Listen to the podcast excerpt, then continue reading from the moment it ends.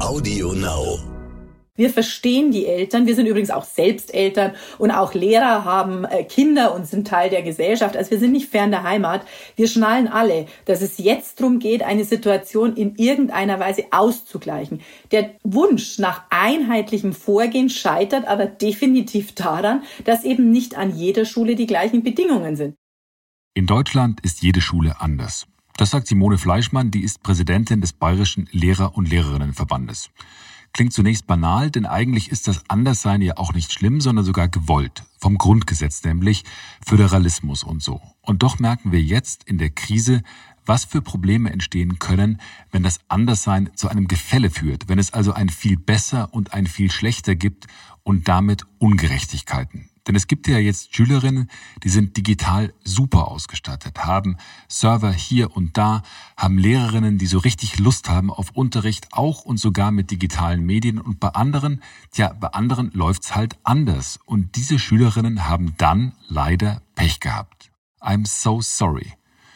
Das Improvisieren in den Schulen war am Anfang der Corona-Krise ja völlig okay, also finde ich. Aber so langsam reicht okay eben nicht mehr.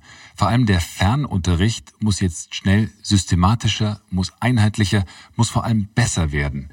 Denn schließlich wird uns dieses Homeschooling noch lange, noch länger beschäftigen, voraussichtlich sogar bis weit ins nächste Jahr hinein. Woran hapert's also und woran muss die Politik, woran müssen aber auch Lehrerinnen jetzt arbeiten? Darüber darf ich heute mit Simone Fleischmann sprechen und ja auch ein bisschen streiten.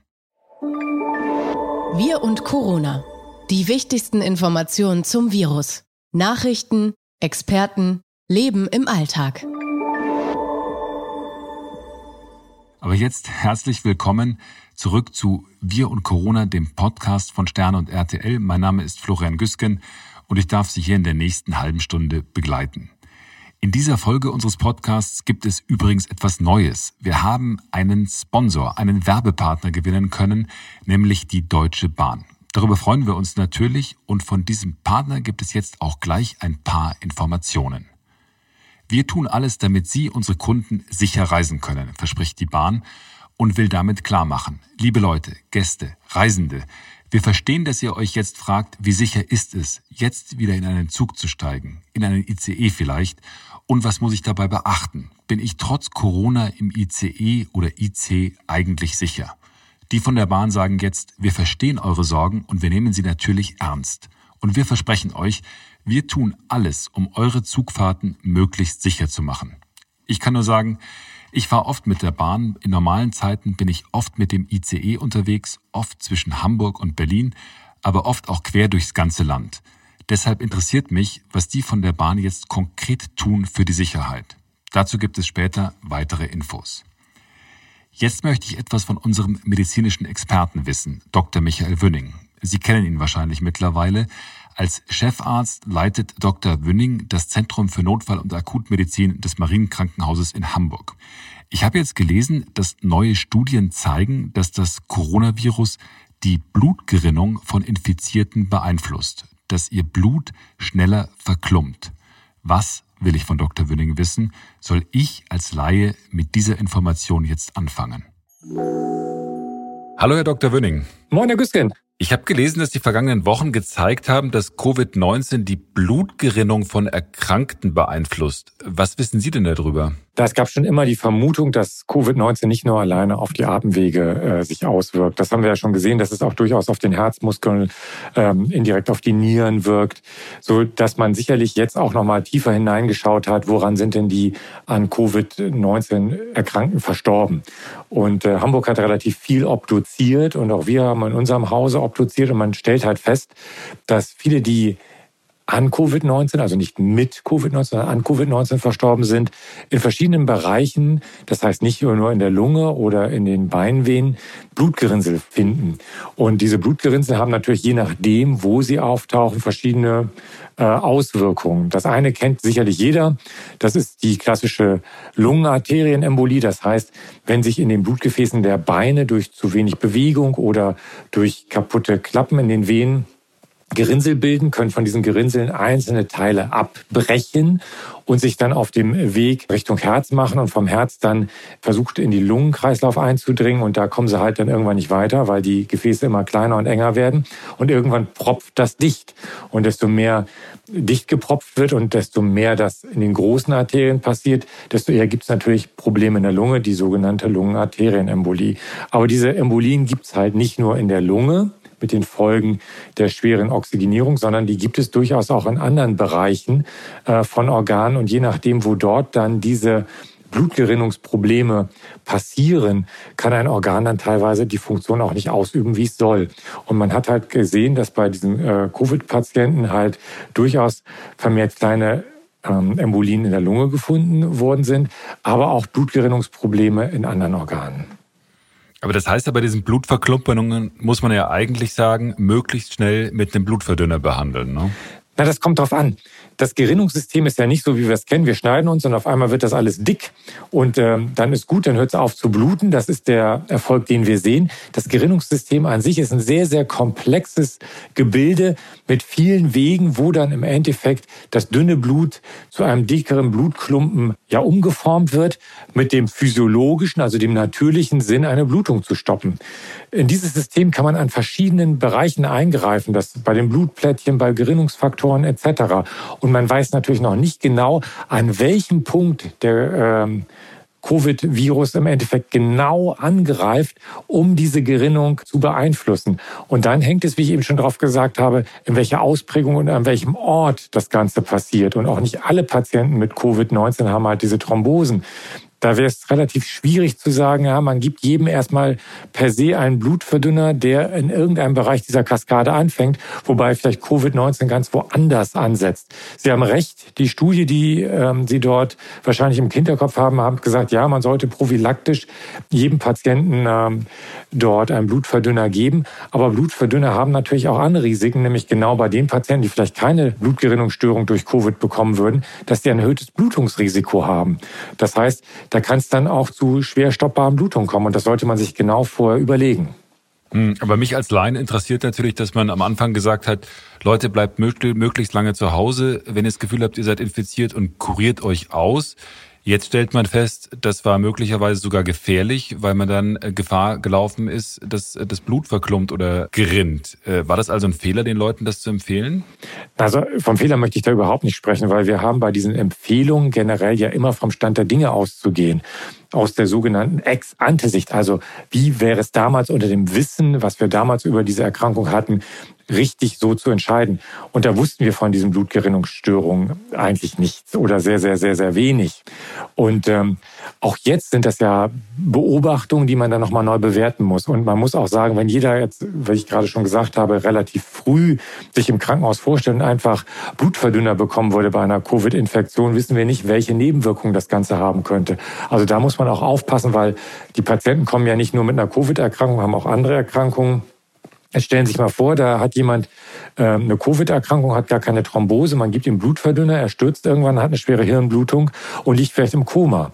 Also das ist jetzt sehr, sehr übertrieben als Extremfall extra dargestellt, aber um zu verdeutlichen, dass Blutverdünner halt nicht irgendwie eine Vitaminpille ist, die man einfach nimmt, sondern die bewirken etwas im Körper. Und das muss man immer schön im Hintergrund haben. Und das Zweite ist, und ähm, Meines Erachtens geht die Studie da noch nicht in der Tiefe darauf ein. Natürlich ist es so, wenn wir jetzt die Patienten, die daran verstorben sind, obduzieren, wir hatten ja viele einen Intensivaufenthalt. Und beim Intensivaufenthalt ist es natürlich, trotz aller Bemühungen unserer Physiotherapeuten und Bewegungstherapeuten, dass die Patienten halt liegen. Ja, und Sie wissen ja selbst schon, wenn man mal im Krankenhaus gelegen hat wegen einem ganz anderen, harmloseren Eingriff, dass Sie diese Thrombosestrümpfe bekommen und dass ganz viele Leute sich darum kümmern, dass sie möglichst keine Thrombose in den Beinen bekommen und danach eine Lungenembolie.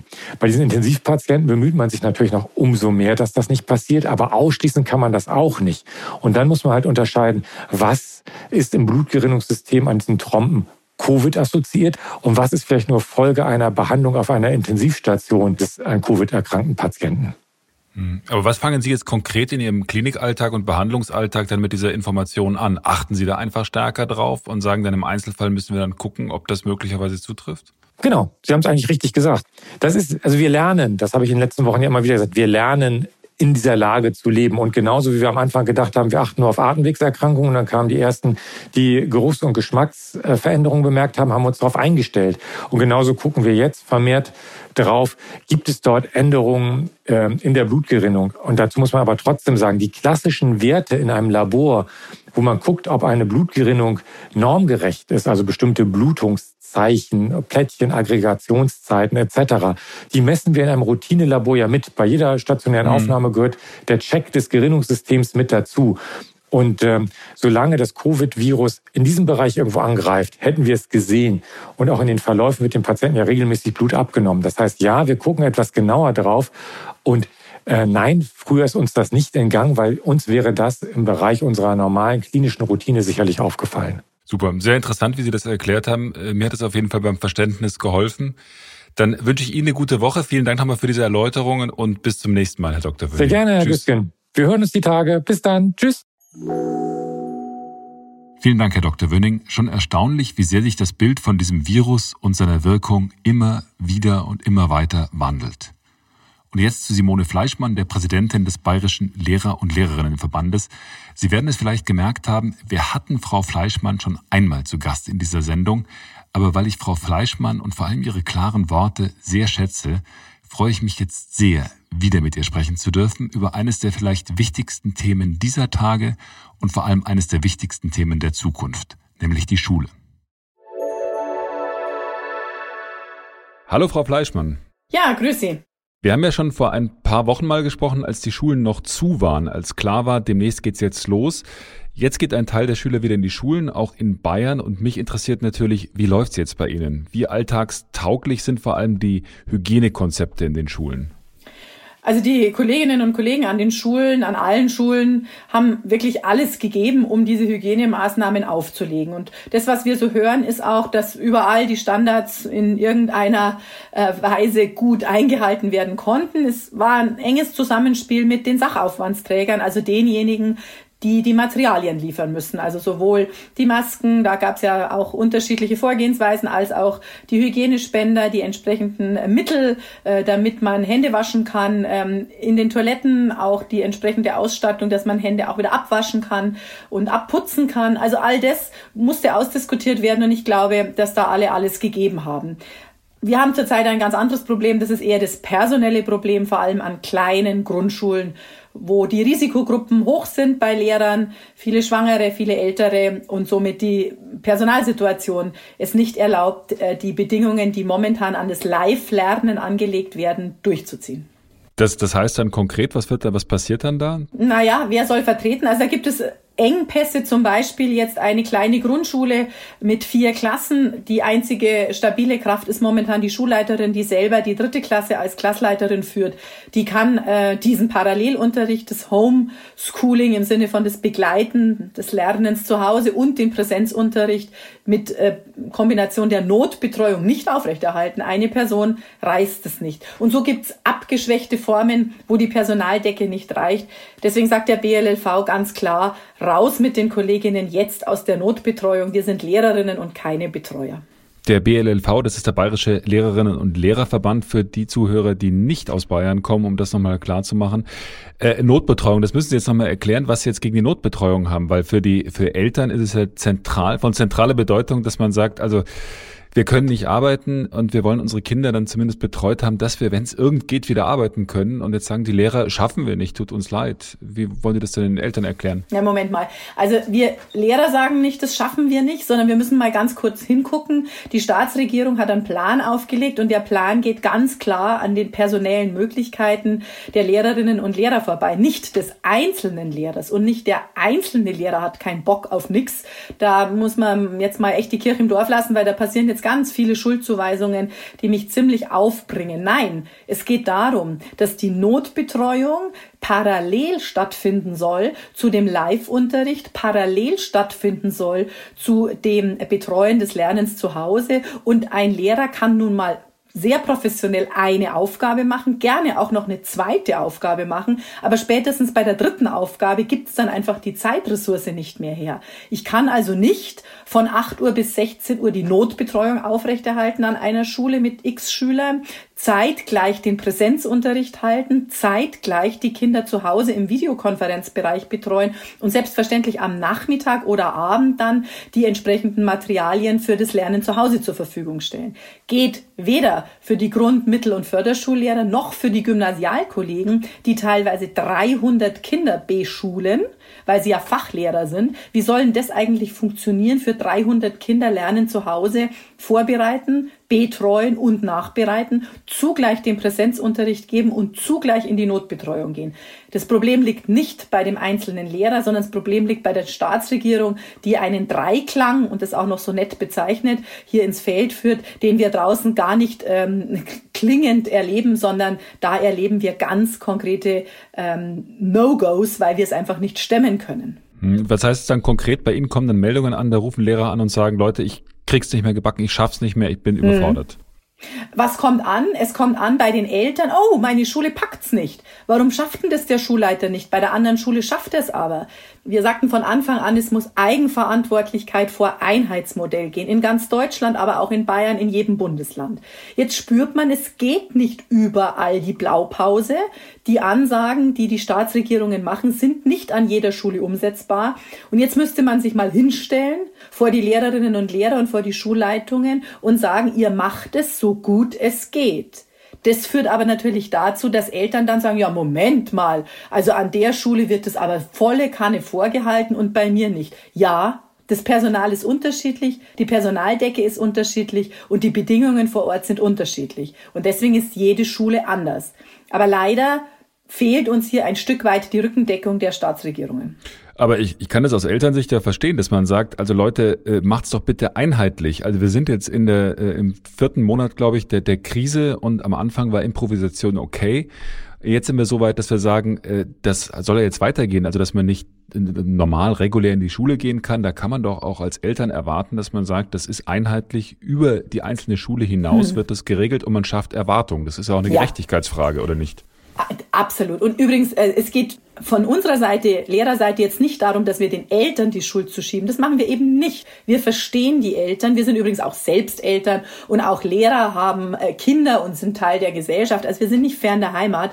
Wir schnallen alle, dass es jetzt darum geht, eine Situation in irgendeiner Weise auszugleichen.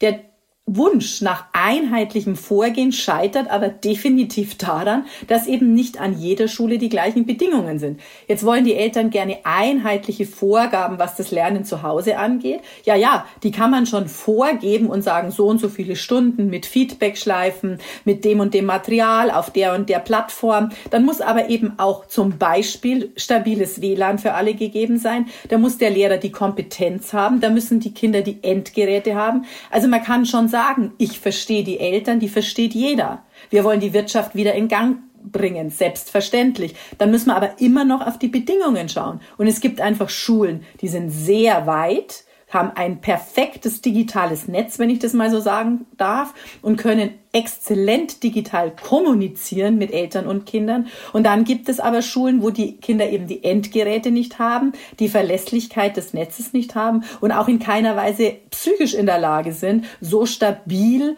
lernen zu Hause zu gehen. Also Vergleichbarkeit ist ein schöner Wunsch, Einheitlichkeit ja, aber es wird sie nicht geben. Aber dann hat die Krise doch klar gemacht, in welchem lausigen Zustand die Schulen in Deutschland eigentlich sind. Denn es ist, die Infrastruktur ist schlecht, die Lehrer sind offenbar schlecht vorbereitet auf die mhm. Digitalisierung mhm. und viele haben auch keinerlei pädagogische Konzepte. Also wenn dann schon Geräte da sind, die dann umzusetzen, mhm. oder liegen wir da falsch?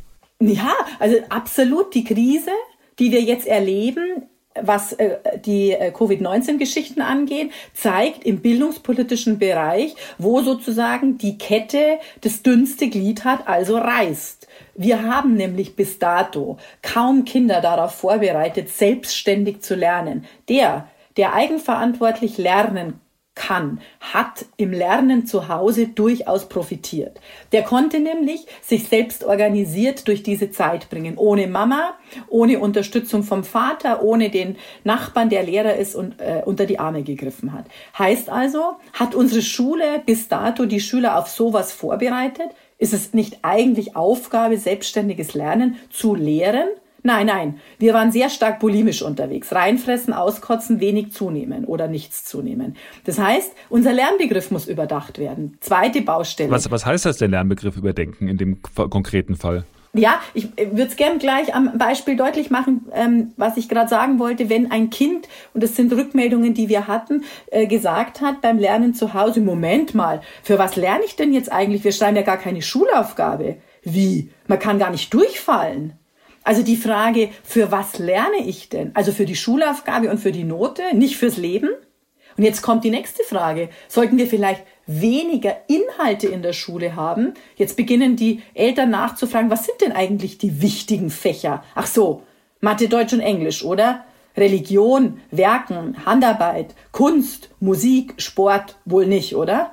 Also genau das kommt jetzt alles zutage, wo wir uns immer schon gefragt haben, was ist denn Auftrag von Schule? Und jetzt stellt sich die Frage die ganze Gesellschaft. Ja, und dass es da ein bisschen ruckelt, da müssen wir einfach so offen sein, Jetzt haben wir noch gar nicht von der Digitalisierung gesprochen, ob wir da vorbereitet waren oder nicht. Also naja, jetzt ich habe schon, ich hab, ich, ich hab schon von der Digitalisierung gesprochen, weil es ist ja jetzt offensichtlich, dass man sagt, äh, da sind, äh, da sprechen wir jetzt mit dem Verlehrerverband, sind auch Lehrer momentan nicht ausreichend darauf vorbereitet, denn mhm. offensichtlich mhm. äh, gibt es da ja auch einen Flickenteppich. Es gibt motivierte Lehrer, die tun wirklich viel, die versuchen das technisch ganz vorne zu machen. Dann gibt es Lehrer, die schicken irgendwie, die fotografieren Aufgaben ab. Äh, das mhm. ist im mhm. Prinzip wie Briefe verschicken. Es fehlt an Infrastruktur und allem Pipapo. Mhm. Im Kern offenbart sich doch jetzt, wie ungerecht auch dieser digitale Unterricht momentan ist, weil die einen ja. können mithalten, die anderen können nicht mithalten, weil sie vielleicht gar keine Laptops haben. Oder wie sehen mhm. Sie das? Mhm. Also Antwort jetzt äh, platt wäre ja, Sie haben recht in der Analyse. Die Frage ist nur, was bringt uns denn jetzt die Analyse? Weil rückwärts hätte, täte, Fahrradkette brauchen wir jetzt nicht gerade gucken, sondern wir müssen in die Zukunft blicken. Wir befinden uns mitten in einer Krise, wo man jetzt auf einmal was können soll, alle miteinander. Die Eltern, die Schüler und die Lehrer, was wir bis dato in der Fläche einheitlich so nicht trainiert haben. Etwas schwierig. Wir erleben das ja im familiären Setting auch. In der Krise was auflegen, was man vorher nicht trainiert hatte, etwas schwierig. Und genau das Bild zeichnet sich jetzt über ganz Deutschland ab. Es gibt High-End-Schulen, digital bestens ausgestattet und übrigens, die Kinder können das auch schon und die Jugendlichen. Und dann gibt es Schulen, wo wir ganz am Anfang stehen. Tja, und jetzt können wir sagen, haben wir was verpennt? Nein, nein, wir haben uns irgendwie alle auf den Weg gemacht. Aber der Weg ist so unterschiedlich, dass wir eben jetzt nicht einheitliche Modelle über ganz Deutschland legen können. Naja, also wir haben ja offensichtlich klar was verpennt. Also ich beschäftige mich auch schon seit ein paar Jahren mit dem Thema und die, die Argumente sind ja immer die gleichen und man hat immer gesagt, ja, ja, machen wir, wollen wir und so weiter und so fort. Und jetzt führt die Krise eben vor, äh, was für Folgen das alles hat, wenn das, wenn das alles nicht vorhanden ist. Und jetzt ist die Frage, da gebe ich Ihnen ja recht, dass man sagt, man muss nicht nach hinten gucken, sondern was tun. Also wie geht's jetzt vorwärts? Also konkret, äh, zum Beispiel hat die Bundesregierung ja vorgeschlagen, wir zahlen oder will jetzt 150 Euro äh, für äh, Leihlaptops zahlen. Ist das sinnvoll? Bringt das was oder ist es wieder bloß ein Tropfen auf heißen Stein und gehört nicht zu einem Gesamtkonzept? Wie sehen Sie das? Naja, also ähm, in dem äh, digitalen Kommunizieren, mehr ist es übrigens nicht, also digitales Lernen ist das alles nicht, was wir bis dato machten, auch nicht bei High-End-Schulen, ist die Frage jetzt zu stellen, ob das Endgerät das Wichtigste ist. Ich sage mal als erstes ja, weil die Bildungsungerechtigkeit darf sich nicht auch noch über fehlende Ausstattung äh, zeigen. Es kommen noch viele andere Dinge dazu, warum manche Kinder noch mal mehr abgehängt worden sind in dieser Krise. Ja, das Geld ist gut. Übrigens haben wir Schulleiter auch das Herz am rechten Fleck. Es sind ganz viele Geräte, die mobil waren in den Schulen bereits in der ersten Woche nach dem ähm, Lernen zu Hause an die Schüler verliehen worden. Also die Idee hatten wir auch schon. Jetzt braucht es natürlich dann noch mehr Geld, weil manche Geräte ähm, gar nicht in der Anzahl da waren. Ja, es ist ein erster Schritt. Es ist aber ein nächster Schritt, sich jetzt zu überlegen, welche Tools verwendet man, welche Plattformen. Da hatten wir datenschutzrechtliche Grabenkämpfe. Gut, die sind jetzt auf einmal in unterschiedlichen Bundesländern gar nicht mehr so wichtig. Aha, jetzt merkt man also, dass eigene Hürden die natürlich gerechtfertigt waren, uns auch noch mal mehr Schwierigkeiten machen. Jetzt gibt es Plattformen, hier in Bayern zum Beispiel MS Teams, das ist jetzt flächendeckend für die weiterführenden Schulen genehmigt, war erst nicht genehmigt. Das ist eine, eine nächste äh, Ebene. Dann gibt es jetzt aber genügend, die sagen, ja, um Gottes Willen, aber doch nicht mit Microsoft. Gut, also andere Hürde. Versuchte das umzuschiffen, diesen Datenschutz, die Abhängigkeit von einzelnen Unternehmen. Jetzt auf einmal geht der Staat so Rahmenverträge. Wir hatten immer schon gefordert, Rahmenverträge müssen her, damit die Schule vor Ort nicht der Depp sein muss in diesen Entscheidungen. Jetzt geht es aber noch weiter. Wer kann denn gut digital lernen? Das sind die Lehrerinnen und Lehrer, die diese Tools schon kannten. Ja, es gibt viele, die haben sich auf den Weg gemacht. Wir haben jetzt hier in unserer Akademie ein Angebot gemacht für Lehrerinnen und Lehrer, gerade jetzt, wie man dieses Lernen zu Hause mit interessanten Tools unterfüttern kann. Wir haben das Angebot raus an einem Tag. Am Abend war es bereits voll mit 40 Teilnehmern. Jetzt sind wir beim fünften, sechsten Angebot. Die Not ist groß. Ja, wir Lehrerinnen und Lehrer brauchen hier Expertise. Wir hatten das nicht. Aber, Aber nicht was muss denn da von der, von der Staatsregierung bzw. Also von den Landesregierungen beziehungsweise auch vom Bund kommen? Weil äh, das genau, was Sie jetzt gerade gesagt haben, dass man Lehrer quasi im Eiltempo jetzt fortbildet, ja. äh, muss ja jetzt im Prinzip bundesweit passieren, weil das mit dem Corona und dass Schüler nicht in die Schule gehen können wie vorher, das wird ja jetzt, wenn man glaubt, was da alles gesagt und geschrieben wird, noch eine Weile so weitergehen, auch im neuen Schuljahr. Das heißt, da muss doch jetzt mit Druckbetankung die Ausbildung im digitalen Lehren erfolgen, ja. oder? Also absolut. Jetzt kann man natürlich sagen, äh, von oben äh, fahren wir jetzt Vollgas und in den Sommerferien müssen halt alle Lehrer mal ran und jetzt müssen sie halt endlich mal das lernen, was sie bis dato nicht gelernt haben. Das äh, wird eine Welle geben. Also es wird definitiv um die Kompetenzen der Lehrerinnen und Lehrer gehen, wann immer man sich die zusätzlich aneignet. Ich möchte aber an der Stelle schon auch mal eins sagen. Also auch wir Lehrerinnen und Lehrer können alleine ein Stück weiter lernen. Also es war in den letzten Wochen schon so, dass nicht nur Präsidentinnen wie ich jetzt in einem Lehrerverband gelernt haben, auf unterschiedlichen Plattformen zu kommunizieren, sondern auch die Lehrerin hat sich auf den Weg gemacht, wenn sie noch nicht solche äh, Videokonferenzen zum Beispiel genutzt hatte. Also es gibt schon jetzt nicht nur Lehrer, die sagen, ah ja, da warte ich jetzt mal ab, bis ich von oben muss. Nein, nein, wir wollen auch in dieser Welt sehr professionell mitspielen. Wir haben nämlich die Schülerinnen und Schüler in unserem Dialog, die in Zukunft ja die Welt auch anders tragen sollen. Übrigens sind die in vielen Feldern wesentlich unkomplizierter, wesentlich weiter, wesentlich affiner. Also ich will sagen, ja, wir brauchen Wege, wie man jetzt möglichst zügig, möglichst viele da mitnehmen kann. Dazu braucht es eigentlich die Zeit. Wir scheitern gerade daran, dass wir eh zu wenig Lehrer sind, um diese vielen Aufgaben äh, vorzuhalten. Und es braucht aber andererseits auch Lehrerinnen und Lehrer, die das immer schon tun und sich selber auf den Weg machen, selber Fortbildungen besuchen, im Audiostudium selber zu Hause sich mit den verschiedenen Plattformen beschäftigen. Und ich möchte einfach nochmal sagen, das haben sie auch viele in den letzten Wochen bewiesen, dass auch wir weiterlernen können. So, und jetzt haben wir schon viel von Schule gehört und werden gleich auch weiter darüber reden. Zuerst möchte ich aber noch einmal kurz übers Reisen sprechen und Ihnen ein paar Infos von unserem Sponsor überbringen, der Deutschen Bahn. Vielleicht kennen Sie ja auch schon einiges davon, weil Sie unseren Podcast möglicherweise gerade im Zug hören, vielleicht sogar im ICE. Mich interessiert natürlich besonders, was die Bahn jetzt genau tut, um das Zugfahren sicherer zu machen. Und da sagt die Bahn, macht sie eine ganze Menge. Die Mitarbeiter im Nah- und Fernverkehr etwa tragen alle Mund-Nase-Bedeckung. Und auch wir als Fahrgäste müssen das tun. Also merken. In den ICE auf jeden Fall die Maske mitnehmen.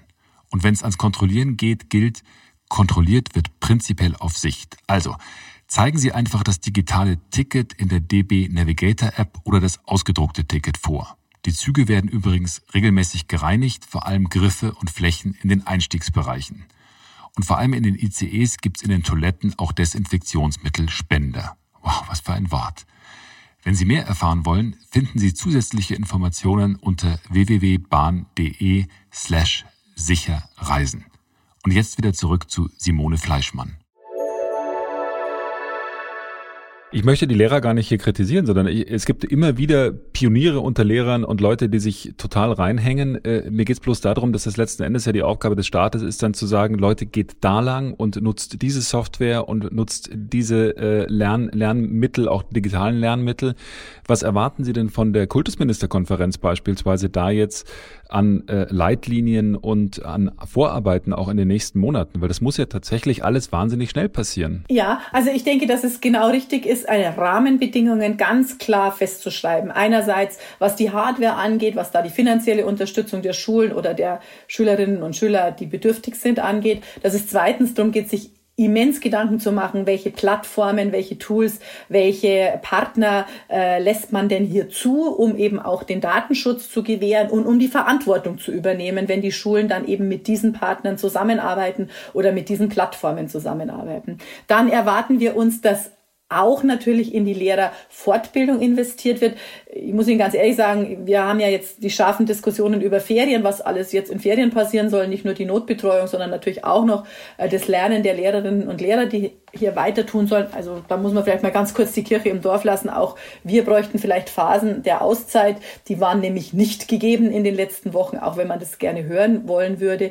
Die KMK muss sich auch im Klaren darüber sein, dass es jetzt um eine Langstrecke geht, die es im Lernen zu Hause in der Betreuung geht. Also es geht nicht um kurze Interventionen, sondern es geht ja wohl, wenn man, wie Sie sagten, dem Glauben schenken kann, auf alle Fälle im September womöglich auch noch im Schichtbetrieb äh, Lernen zu Hause und Live-Learning weiter. Das heißt, wir brauchen da eine Langstrecke und wir brauchen vor allem eines, schon auch zu verstehen, dass digitale Kommunikation oder gar digitales Lernen nicht das Einzige ist, auf äh, dem wir in die Zukunft bauen, sondern wir brauchen ganz definitiv wieder die Chance, auch im Live-Unterricht das zu bieten, worauf Lernen bitte auch fußt, nicht nur auf tollen Plattformen und wunderbaren Tools, sondern es fußt auf Beziehung, auf Beziehung mit Menschen zwischen den Kindern und auch mit dem Lehrer, also in der Beziehung mit dem Lehrer. Das soll jetzt nicht die digitale Welt schlechter machen oder vermindern in der Wertigkeit, aber wir müssen dringend darauf achten, dass es auch im Lernen um noch ganz was anderes geht und uns jetzt viel verloren geht, wenn wir womöglich nur auf das Pferd digitales Lernen setzen. Ich glaube, die meisten würden ja sagen, Sie haben total recht. Es ist wichtiger, mit Menschen zu tun zu haben, als mit Computern. Aber dann schließt sich ja die Frage an, wann soll es denn wirklich wieder losgehen? Also komplett, dass man sagt, dass die meisten Schülerinnen in die, in die Schulen zurückkommen und zwar dauerhaft. Thomas Krüger, der ist Präsident des Deutschen Kinderhilfswerks, hat gesagt, die Schulschließungen seien, Zitat, ein schwerer Eingriff in die Lebenswelt der Schülerinnen und Schüler, in ihre Grundrechte und ihre psychosoziale Entwicklung. Deswegen müsste es jetzt schnell wieder geöffnet werden, möglichst viel. Was meinen Sie denn? Wie schnell muss das jetzt alles gehen? Hm. Also was ich meine und was wir als Pädagogen meinen, ist, je mehr Unterricht live, desto besser. Je mehr Beziehung, desto besser. Je mehr ganzheitliches Lernen, desto gesünder werden diese Kinder nicht nur schlauer, sondern eben auch psychisch und physisch gesund. Es geht ja auch um die Resilienz. Wie komme ich denn weiter im Leben? Also äh, ja, Wünsche sind da und wir wissen auch, was an sich das wäre, was sozusagen die Kinder und Jugendlichen fürs Leben gut vorbereitet. Das nützt uns aber alles nichts, wenn momentan die Politik auf Grundlage von Virologen und auf Grundlage von Prognosen rund um Covid-19 entscheiden muss. Wir müssen mitgehen und wir müssen bestmöglich versuchen zu unterstützen, was die Politik entscheidet. Es ist freilich so, dass wir gerne wieder Lehrerinnen und Lehrer wären, die jeden Tag sehr verlässlich, sehr konstruktiv auf verschiedenen methodischen Zugängen die Schülerinnen und Schüler bilden und erziehen wollen. Das wollen wir tun. Deswegen haben wir unseren Beruf erlernt und das ist das, was wir uns wünschen. Nichtsdestotrotz müssen wir jetzt mit den Bedingungen, wie sie die Krise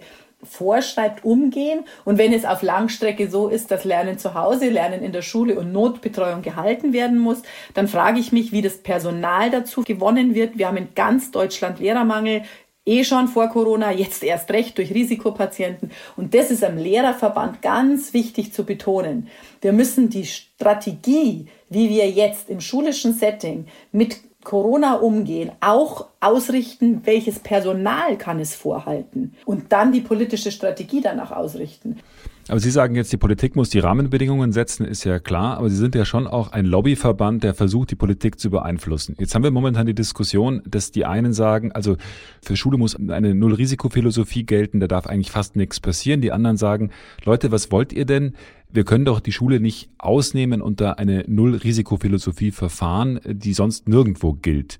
Finden Sie denn auch, dass es jetzt schneller gehen muss mit den Schulöffnungen?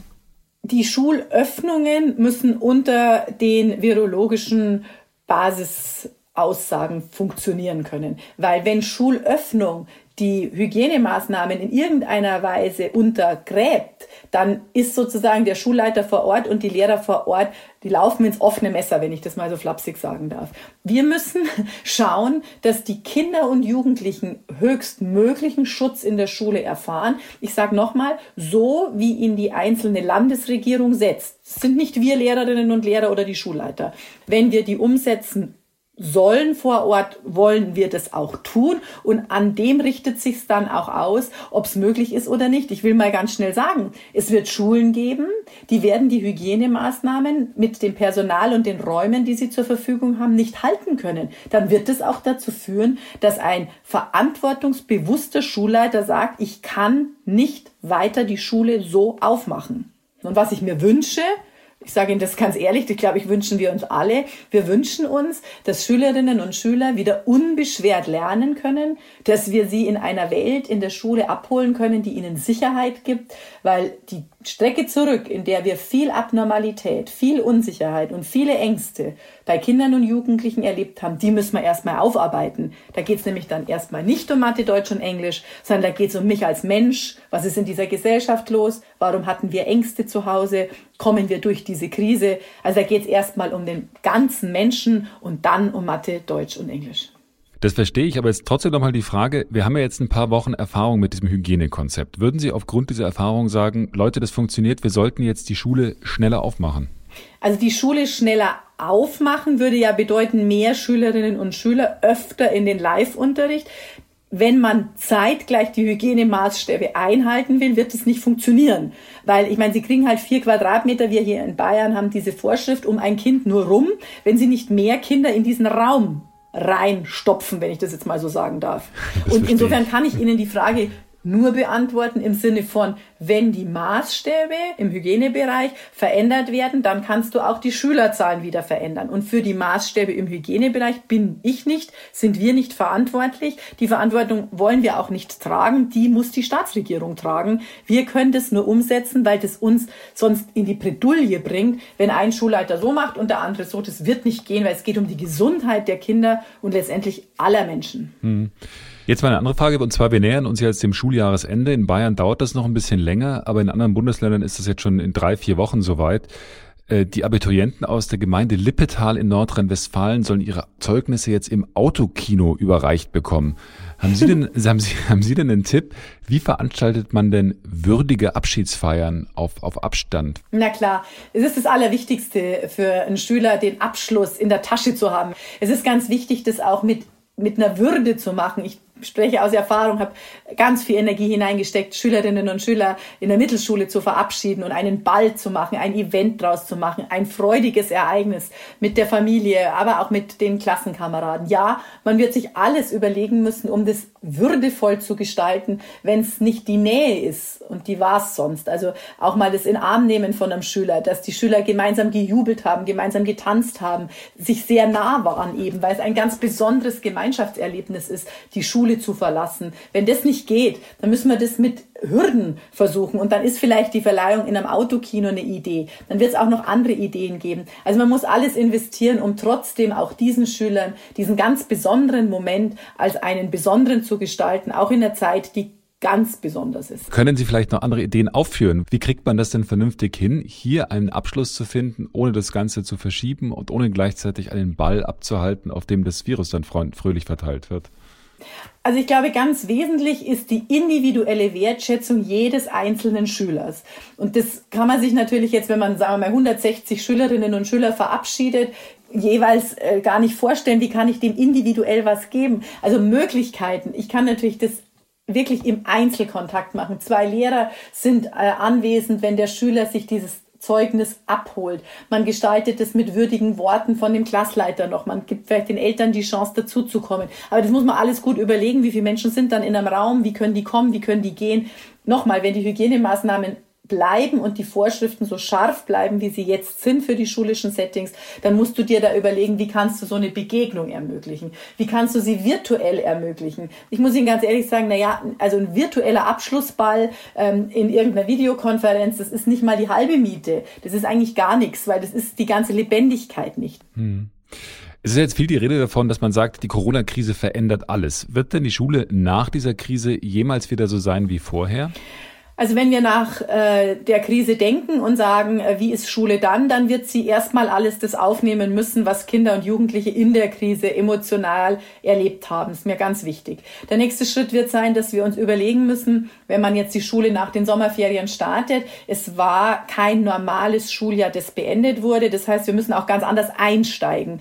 Wir werden auch, wenn wir dann nicht normal starten, also ganz normal Unterricht äh, von acht bis äh, eins oder von acht bis vier, je nachdem, müssen müssen wir sehen, wie wir dann auch wieder Lernen anders gestalten, im Sinne von, was machen wir live, nachbereitend und vorbereitend? Was machen wir, wenn du zu Hause bist? Was ist da neuer Job von dir? Wie geht da das Lernen dann? Und die Kernfrage wird sein, was ist eigentlich Auftrag von Schule, wenn wir zurückdenken, was Schülerinnen und Schüler im Laufe von Corona erlebt haben? Mhm. Inwieweit wird sich denn der Lehrerberuf ändern? Wird es sowas geben wie äh, einen Prä-Corona-Lehrer und einen Post-Corona-Lehrer? Also die Lehrerrolle hat definitiv sich verändert.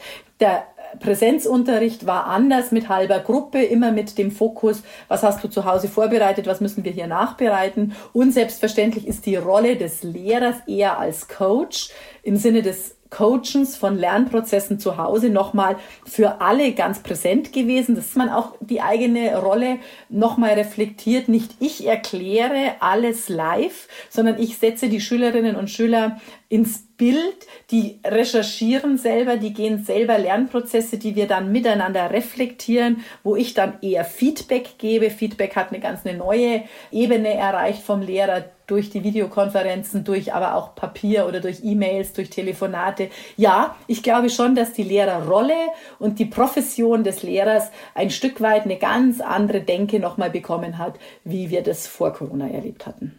Wenn Sie sich für die Zeit nach den Sommerferien in diesem Jahr einen, wenn Sie einen Wunsch frei hätten, was würden Sie sich für die Schule wünschen? Dass die Schule nach Corona innehält und miteinander, also die Lehrerinnen und Lehrer, aber auch die Eltern, die Gesellschaft, die Bildungspolitiker, was rüber retten, was der Ministerpräsident hier in Bayern so bezeichnet als das, was wir gelernt haben, sollten wir nicht verlernen.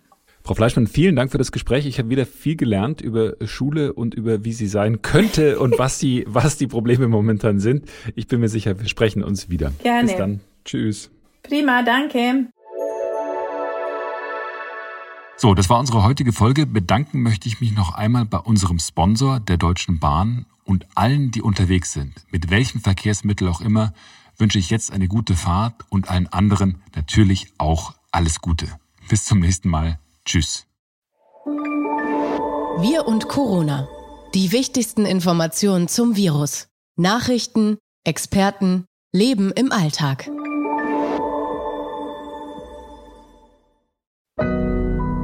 Audio Now.